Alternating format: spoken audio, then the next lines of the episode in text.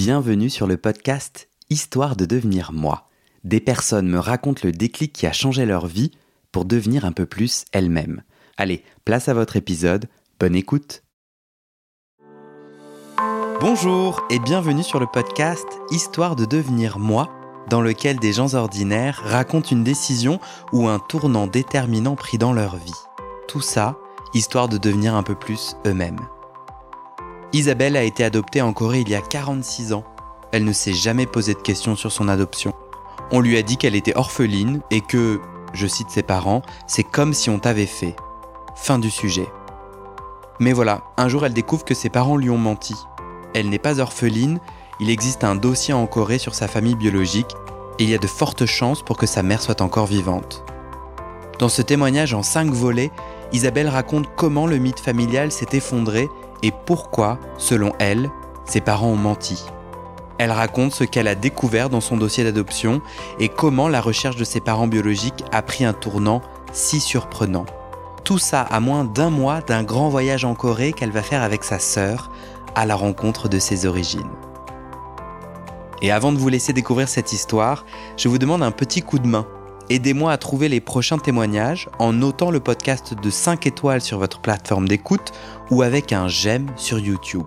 Cela envoie un signal à l'algorithme qui se met à recommander le podcast à plus de personnes. Merci pour votre aide, je vous souhaite une très bonne écoute. Ok, t'es bien là? Oui. Peut-être que tu peux te pousser un peu, non? Ouais. tu vas choir de mon canapé. Euh, qui es-tu, Isa? Ah non. Comment on se connaît? Comment on se connaît? Alors, on se connaît euh, d'un point de vue professionnel au départ. Hmm. Et ce qu'on aime se dire, c'est qu'on a un petit coup de foudre ou un gros coup de foudre professionnel et amical. C'est dans le cadre du boulot, dans le cadre d'une session euh, de créativité euh, que nos discours se sont croisés et qu'on s'est fait des gros clins d'œil. Ah, ah. On est devenus amireux. Exactement. Il s'est passé un truc dans ta vie là récemment et j'ai eu envie de partir dans une aventure de podcast avec toi. Bon, il s'avère que c'est toi qui m'as mis le pied à l'étrier puisque c'est avec toi que j'ai commencé euh, la radio. Est-ce que tu peux me raconter ce qui vient de se passer là dans ta vie pour toi? Eh bien, pour la première fois de ma vie, alors que euh, j'ai plus de 46 ans, j'ai décidé d'envoyer euh, un dossier pour initier la, recherche de mes parents biologiques. Euh, en envoyant un mail, un mail que j'avais, bah, pas depuis 46 ans dans ma boîte mail, hein, mais depuis des mois. Et en revenant de voyage en Asie cet été, je sais pas pourquoi, c'est marrant parce que je, je le relie à ça, au fait que en ayant passé une partie de mon été en Asie, j'ai ressenti une espèce de connexion et notamment euh, premier temple que je visite devant un Bouddha géant euh, en or, euh, je me mets à chialer, je m'effondre en sanglots, mais hyper euh, triste, enfin des sanglots profonds, je octais, euh, je ne m'arrêtais pas, alors que j'étais au milieu des touristes, euh, ben voilà comme dans n'importe quel euh, monument historique où tu te balades, il y a plein de monde et tout. Et là, je, rentre, je regarde ce Bouddha, hyper apaisé, euh, et, voilà, je me mets à sangloter. Et, moi, symboliquement, je me dis, voilà, mais profondément, moi, je suis bouddhiste. je me sens appelée, reconnue. Bon, bref. Non, je me le dis pas comme ça. En tout cas, je vis cette émotion hyper forte. J'arrive pas, euh, rationnellement, mon cerveau, il cherche pourquoi euh, je suis triste. Et je trouve pas. Je rattache pas de cause euh, rationnelle. Et voilà, je me dis juste, bah voilà, peut-être que il y a un truc à aller creuser du côté du bouddhisme, en fait. Et, et voilà, c'est tout ce que je me dis. Et ça, c'est un des déclics qui te fait envoyer l'email? Pas du tout rationnellement. Je te le dis parce que maintenant je me recompose l'histoire et j'aime bien donner de la cohérence à des choses qui a priori n'ont pas de lien. Non non, je me c'est pas du tout de cause à effet de façon euh, logique. Donc je pars en Corée, euh, euh, en Corée n'importe quoi. Oh là là le lapsus. Je pars donc je suis en Thaïlande, je visite ces temples. Après je reviens et trois jours après mon retour d'Asie, je me suis prise de d'un élan que je comprends pas, j'envoie un mail à l'adresse que j'ai, qui est en fait l'agence par laquelle j'ai été adoptée il y a 46 ans, pour demander comment faire pour lancer la procédure de, recherche de mes parents biologiques. En trois heures, j'ai une réponse par un agent qui dit euh, bonjour Isabelle, je, m'appelle euh, nan nan nan, euh, je serai votre interlocuteur dans le cadre de votre recherche, j'espère que vous allez bien, quelque chose hyper chaleureux. Et il me demande toute une série de d'informations, je dois remplir un dossier avec bah, l'état civil de mes parents adoptifs, un certain nombre de documents que j'ai la chance d'avoir et que je lui renvoie. Et déjà, j'hallucine d'avoir une réponse de sa part euh, d'une personne que j'imagine dans une grosse administration euh, aussi chaleureuse et en, trois heures. Et puis voilà. Et puis je renvoie le, dossier. Et une semaine après, j'ai une réponse. Et là, je trouve que l'efficacité de l'administration locale euh, me semble hors norme. Et, et c'est le dossier. je comprends que c'est le dossier qui a été remis à mes parents au moment de mon arrivée en France. Et, et avec des infos, il y a, euh, il me semble pas énormément d'informations, dont toute un, une série de documents sur euh, des observations de ma famille d'accueil, parce que, euh, donc dans, je m'embrouille un peu, mais dans ce document, donc j'ai donc la confirmation de mon, de mon date de naissance, mon heure de naissance dont je n'avais aucune idée et qui m'a frustrée toute ma vie parce qu'à chaque fois qu'on me demande mon signe astrologique, je me disais qu'en fait, euh, j'étais pas du tout. Euh, ça se trouve, j'étais pas du tout née à cette date-là, et qu'en fait, en astrologie, ce qui compte, c'est euh, l'heure de naissance pour avoir ton ascendant. Même si en fait, je m'en fous un peu de l'astrologie, mais c'est juste quand on pense à ça et quand on, raconte, on rencontre des astrologues, il se trouve que j'ai rencontré plusieurs astrologues dans ma vie, bah, chaque fois, c'est ah ouais, sans ton heure de naissance, bah, c'est relou, on peut pas faire grand chose. Et, si tu ne sais pas que tu es lion ascendant vierge, tu peux pas prendre tes décisions. Ben voilà. Hein non, mais c'est important dans la vie. Alors que maintenant, je sais que je suis cancer ascendant verso et que c'est le plus original de tous les cancers. Mais du coup, avant euh, de recevoir ce dossier, euh, toi, tu as, grandi et tu as vécu 46 ans avec quelles informations? Euh, ben, J'ai toujours su que j'ai été adoptée, bien sûr que j'avais été adoptée, de Corée du Sud. Tu connaissais la ville? De naissance? Ouais, enfin, ouais. Alors, je savais que j'avais été... Alors, accouché, j'avais été accouché, euh, je sais pas pourquoi on m'avait dit ça, à l'orphelinat américain de Séoul, pour être sûr d'être rapidement adopté. On m'avait raconté ça. Je sais pas qui avait eu cette info, comment. Tu te souviens pas qui est on? C'est tes parents? Ma mère. Enfin, c'est surtout ma mère qui nous raconte ça. Mon père, il a jamais vraiment parlé de notre adoption. Si, j'ai entendu dire. Euh, non, et encore, je me demande si c'est lui ou si c'est ma mère qui nous racontait ça. Que pourquoi on avait, ils avaient adopté des enfants coréens? C'était pour, parce que pour eux, c'était les enfants asiatiques qui souffraient le moins du racisme. Que mon père, euh, il aurait bien, euh, voilà, adopté euh, un noir, un sud-américain, ou bref, mais que c'était les asiatiques qui souffraient le moins du racisme. Et je comprends pas, excuse-moi. ils souffraient moins du racisme. En France? En fait, pourquoi choisir des enfants coréens plutôt que des enfants congolais? Enfin, c'était. C'est qu'ils souffriraient moins en France. Voilà, du racisme, parce que les Asiatiques souffrent, souffrent moins du racisme en France que. C'est toujours cette, cette explication-là que j'ai eue de pourquoi nous et pourquoi la Corée. Et ouais, voilà. Et puis l'autre idée, c'était que euh, bah, euh, j'avais été orpheline et que euh, bah, c'était la, la, plus grande chance qui pouvait m'arriver, c'était d'être adoptée parce que je sais pas où j'avais entendu ça, ou, mais je m'imagine que c'est ma mère, je vois pas qui ça peut être d'autre. Mais dit que la condition des femmes était, enfin, une personne, une enfant abandonnée et orpheline, enfin orpheline a priori, ouais. Et eh ben, sa, seule destinée, c'était euh, de finir euh, à l'usine, dans des foyers de femmes travailleuses, et, et voilà. Que, de toute façon, j'aurais pas eu d'éducation, enfin, et, et, et donc, effectivement, euh, me retrouver ici en France, euh, adopté dans cette famille, c'est effectivement la plus belle chose qui pouvait m'arriver. Hmm. Dans une famille euh, matériellement confortable, aimante, en bonne santé. Et voilà, et que on n'avait pas plus d'infos sur le sujet. Et en même temps, ma mère, j'ai l'impression qu'elle nous a toujours dit, le, je sais pas pourquoi d'ailleurs, le jour où vous vous marierez, je vous donnerai euh, votre dossier. Mais ça a toujours été un mythe, cette histoire de votre dossier.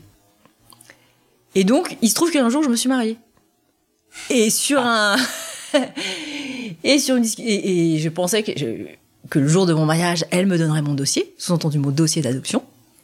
Et bien sûr, euh, rien ne s'est passé. Et quelques temps plus tard, après mon mariage, en une espèce de boutade, et je dis bah maintenant que je suis mariée, euh, il est où mon dossier? Et là, ma mère me dit mais, mais qu'est-ce que c'est que cette histoire? Il n'y a jamais eu de dossier, mais de quoi tu parles? Et voilà. Et je me suis dit bah je trouve ça bizarre, mais de toute façon, il n'y a aucune porte possible ouverte. Euh, bon bah et j'ai quand même grandi dans une famille avec ce mythe hyper puissant de euh, mais de toute façon c'est comme si on vous avait fait. Et il y a oui, vous avez été adopté. Euh, oui, moi, j'ai pas pu avoir d'enfant euh, parce que euh, j'avais un problème de santé. euh, j'ai eu plein d'opérations. Donc, euh, on a décidé euh, avec votre père, euh, bah, on voulait tellement des enfants qu'on qu'on allait allait en adopter. Mais c'est exactement comme si on vous avait fait. Et c'est difficile à expliquer parce que c'est tellement absurde. C'est du même niveau. Autant j'ai toujours su profondément euh, que j'avais été adoptée et que c'était un. Bien sûr, tu le disais. Enfin, voilà, c'était, c'était évident. J'ai pas du tout la même tête que mes parents et, et voilà. Et en même temps, tout était fait pour que le sujet soit un non-sujet. Et par exemple, ce qui est assez fort, c'est que j'ai eu une adolescence euh, assez, classique, de rebelle de base, euh, ultra conflictuelle, qui allait un peu loin. Mais j'ai pu sortir toutes les insultes à ma mère possibles et imaginables. Mais jamais, jamais je suis allée sur le terrain de mais en fait, euh, vous êtes que mes parents adoptifs. Parce que j'ai toujours su très profondément et plus ou moins consciemment que c'était l'insulte suprême au-delà de laquelle c'était impossible de renouer quoi. Et moi j'ai un frère et une sœur avec qui ça a été aussi très conflictuel avec nos parents et aucun de nous trois jamais n'est allé sur ce terrain-là. Euh, euh, frères et sœurs adoptés. Oui, tous les trois on est adoptés. On n'a pas été adoptés en, même temps. On n'est pas, on est tous les trois coréens, mais enfin d'origine coréenne, mais on n'a jamais, on ne fait pas partie de la même famille biologique. Et tous les trois, eh ben ça a pu être ultra violent euh, avec nos parents à plein de moments et à plein d'endroits, mais jamais on a mis sur le compte de notre adoption l'origine ou le- les causes de notre de nos de, de nos conflits quoi. Il y a un tabou, quoi. Il y a un vrai tabou, un interdit et un tabou profond. Ben, au cours de ma vie, je le vis pas comme ça. Je je le vis plutôt comme bah non, on est une adoption hyper réussie, donc ça serait trop facile d'aller sur ce terrain-là. De dire ah bah oui, euh, si euh, au moment de l'adolescence euh, je fais ma rebelle, c'est juste parce que je t'ai adopté. Alors en fait, tous les adolescents sont rebelles et tous les gens s'engueulent avec leurs parents quoi. Et pour moi, c'était plutôt le signe justement que on fonctionnait comme tout le monde. Et, et effectivement, c'était exactement comme si on nous avait fait. Il n'y avait aucune différence et donc il n'y avait aucun enjeu, aucun sens à aller sur ce terrain-là. Donc ça va encore plus loin, tu vois. Je le vis pas du tout comme un tabou.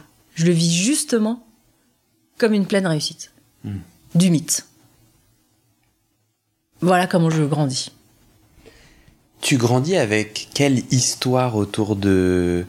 de. de je crois que tu, as passé cinq mois en Corée avant d'arriver en France? Euh, oui, alors dans mon, oui, alors moi j'ai toujours su qu'effectivement euh, j'étais née un 22 juillet, que je suis arrivée en France un 22 décembre, et euh, donc que j'ai passé cinq mois en Corée. Je savais pas trop où ni dans quelles conditions. Et là, j'apprends que dans mon dossier, en fait, j'ai été accouchée donc le 22 juillet et que ma mère biologique me confie à l'ag- à l'agence d'adoption dès le lendemain. Et donc je passe cinq mois dans une famille d'accueil. Et dans mon dossier d'adoption, j'ai même la tête de la mère de la famille d'accueil qui explique où c'est écrit combien de personnes, euh, combien d'enfants elle a accueillis. euh. en tant que famille d'accueil, et à quel âge elle a arrêté, à quel âge elle est décédée. Assez fou. Ouais, donc tu découvres dans ce dossier que tu as déjà eu une première mère adoptive, dont tu n'avais jamais eu connaissance. Bah non. Mais j'essaye de bien comprendre, avant que du coup tu racontes ce que tu as découvert dans le dossier, j'essaye de bien comprendre ce avec quoi tu t'équipes et tu... Qu'est-ce que tu as comme histoire et comme info pendant 46 ans Tu as... Euh, je suis né dans ce pays-là, en Corée du Sud, ce jour-là. Qu'est-ce que on t'a raconté à propos euh, de cette adoption? Euh, Est-ce qu'on est qu'on t'en a dit quelque chose? Tu as dit j'ai toujours su que j'étais orpheline, donc on t'a dit que tes parents biologiques étaient décédés. Euh. Ouais, enfin oui, oui. Maintenant c'est flou, tu vois. Je me rends compte avec le. Maintenant que j'ai des enfants, des infos précises c'est comme si ça annulait hmm. euh, les idées qu'on m'avait racontées avant et je sais plus si je me les reconstitue. Hmm. Et, et alors, petit aparté, euh, il, se trouve que il y a peut-être euh, sept, non peut-être une petite dizaine d'années, j'ai un, je rencontre une kinésiologue qui, hmm, on traite, je sais plus quel sujet, mais qui me donne des je sais pas du coup si j'appelle ça des informations, en tout cas des données hyper précises sur les conditions euh, de ma naissance. Juste kinésiologue, c'est quoi? Kinésiologue, bah, c'est une thérapeute qui recherche dans ton corps euh, les traumas qui sont enregistrés dans tes muscles. Donc à partir d'une problématique ou d'une souffrance que tu as actuellement, va déprogrammer dans ton corps et dans tes muscles la la manifestation d'une souffrance que tu aurais subie mhm. euh, plus jeune, mhm. Voire dans ta vie intra-utérine, voire euh, des générations précédentes. Donc ça va très loin. Et ça au travers de massages ou? Ne, même pas. Elle te touche euh, le poignet, elle communique dans sa tête avec ton poignet et, elle pose des questions à ton corps dans sa tête. Et après, de façon assez magique, euh, elle me dit euh, Vous avez subi un trauma pendant votre vie intra-utérine hyper profond. En fait, votre mère qui vous portait, euh, en gros, savait mais qu'elle allait devoir vous abandonner et que le temps de la grossesse était le seul temps où elle pouvait profiter de son enfant. Donc c'est hyper précis. Hein. Enfin, moi, j'ai aucune info pour, pour euh, vérifier à l'époque. Bon, ok, bah pourquoi pas, hein, c'est une explication. Euh. Donc, ça veut dire que possiblement, comme elle savait qu'elle allait devoir m'abandonner, ça ouvre une porte sur le fait que je suis pas orpheline. Que du coup, j'ai été abandonnée, mais pas à la suite de la mort de mes parents. Et je prends un peu ça pour argent comptant, enfin, je fais bon, bah ok, c'est une explication parmi tant d'autres. Avant, on m'avait dit que j'étais orpheline. Maintenant, on me dit ça, mais en fait, il y a tellement de champs possibles que euh, voilà, je, je, fais ok, bon, bah. Et par hasard, euh, quelques mois plus tard, je sais plus, on reparle encore de signes astrologiques, et ma mère était là, et euh, je dis, mais en fait, les signes astrologiques, moi, je peux pas du tout m'y fier parce que ça se trouve, je suis pas née un 22 juillet. Et là, ma mère me dit, mais bien sûr que si Isabelle était un 22 juillet, puisque euh, euh, ta mère biologique, elle est venue accoucher à l'orphelinat pour être sûre que tu sois prise en charge. Et donc, euh, on sait que ta date de naissance, c'est ta date de naissance. Et là, je commence à comprendre qu'en fait, elle a des informations.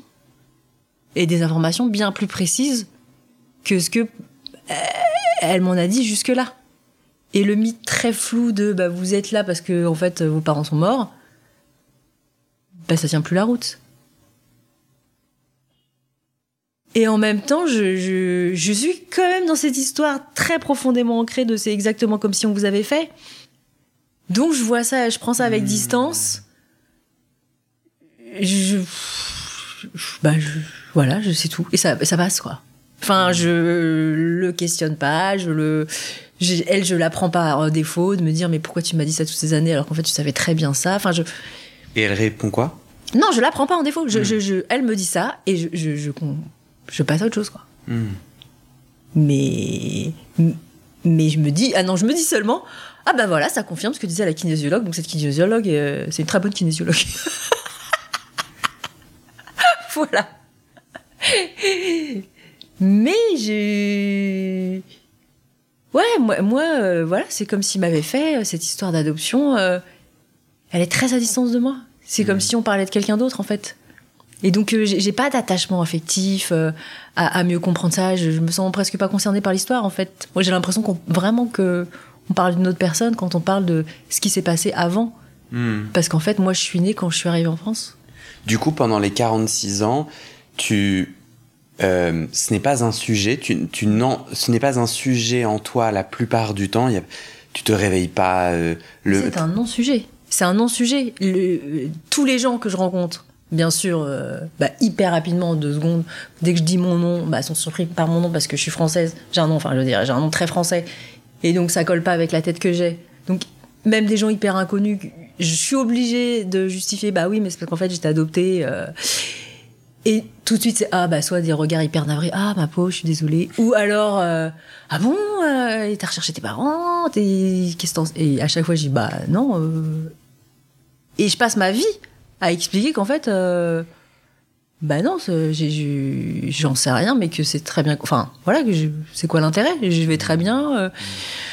Moi, je me sens hyper bien dans mes baskets, j'ai pas de problème dans la vie. euh, bah ouais, c'est- comme si on m'avait fait. Et puis voilà. Et, et je vois que les gens, à chaque fois, euh,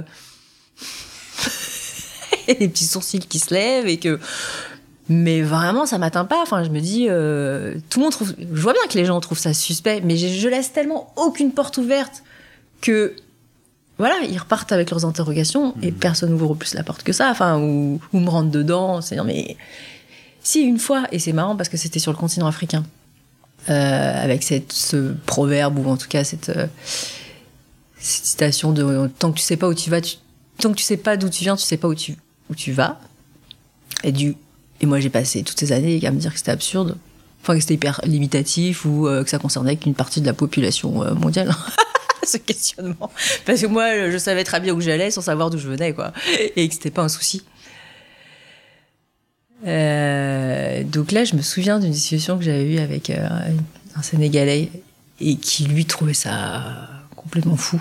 Enfin, qui voyait bien qu'il y avait quelque chose qui tenait pas la route. Et moi, mon système, il était très très très solide. hein. Donc euh, si, enfin, moi, je, je pouvais lui prouver par A plus B que ça tenait tout à fait la route.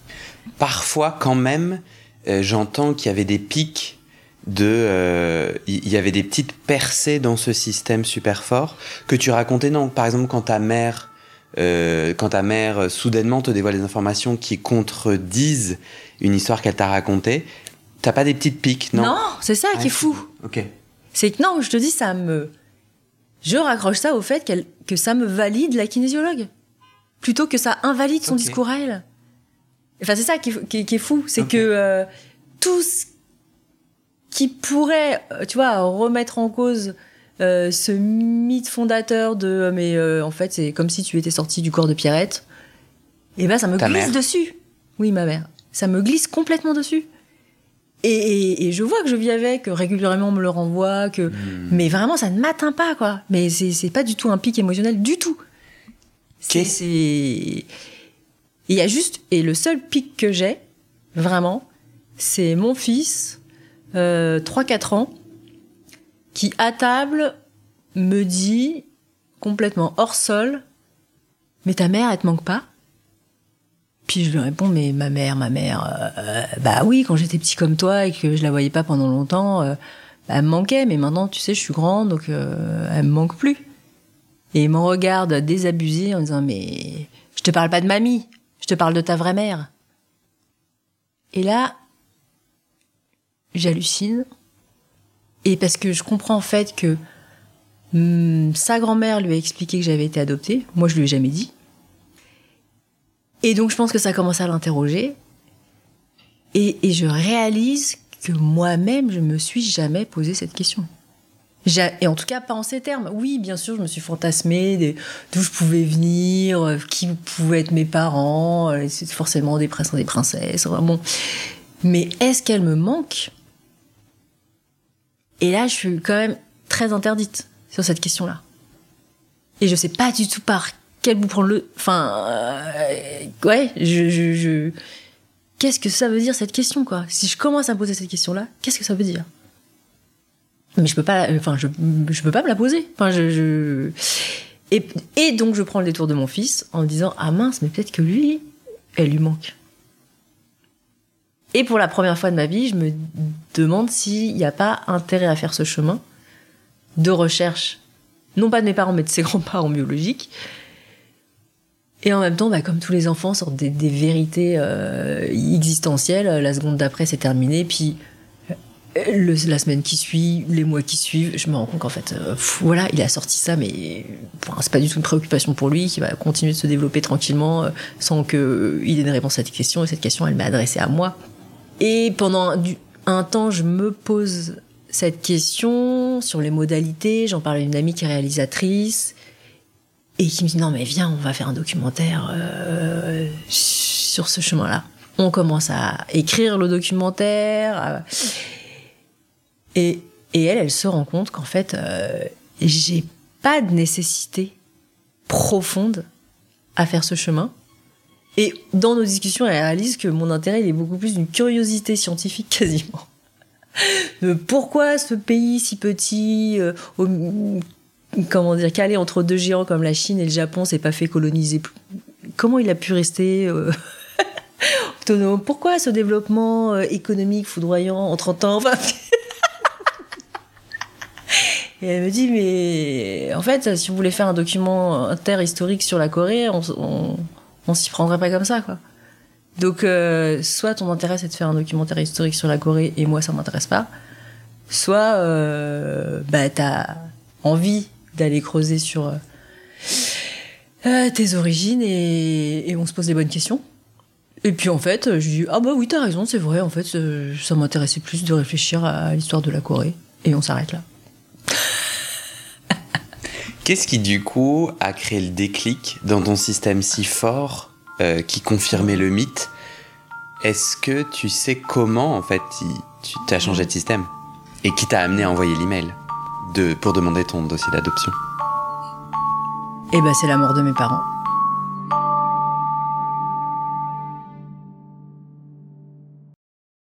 Et c'est la fin de cet épisode. Vérifiez dès maintenant si la suite est déjà publiée. Sinon, vous pouvez vous abonner à ce podcast sur votre plateforme d'écoute pour être alerté dès la sortie des nouveaux épisodes.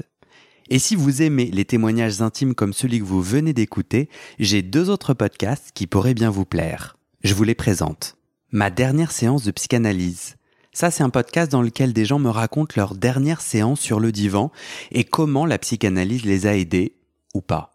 Et d'ailleurs, c'est avec ce podcast que j'ai gagné le prix du meilleur podcast de conversation en 2022. Comment devenir sexuellement épanoui?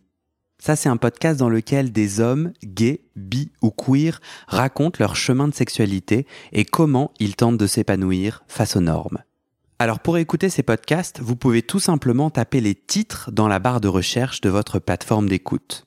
Mais je vous mets aussi dans le descriptif de cet épisode les liens pour écouter ces podcasts et les liens de mes réseaux sociaux pour découvrir les coulisses de mon aventure de podcasteur et aussi la page de dons pour soutenir mon travail et mes podcasts.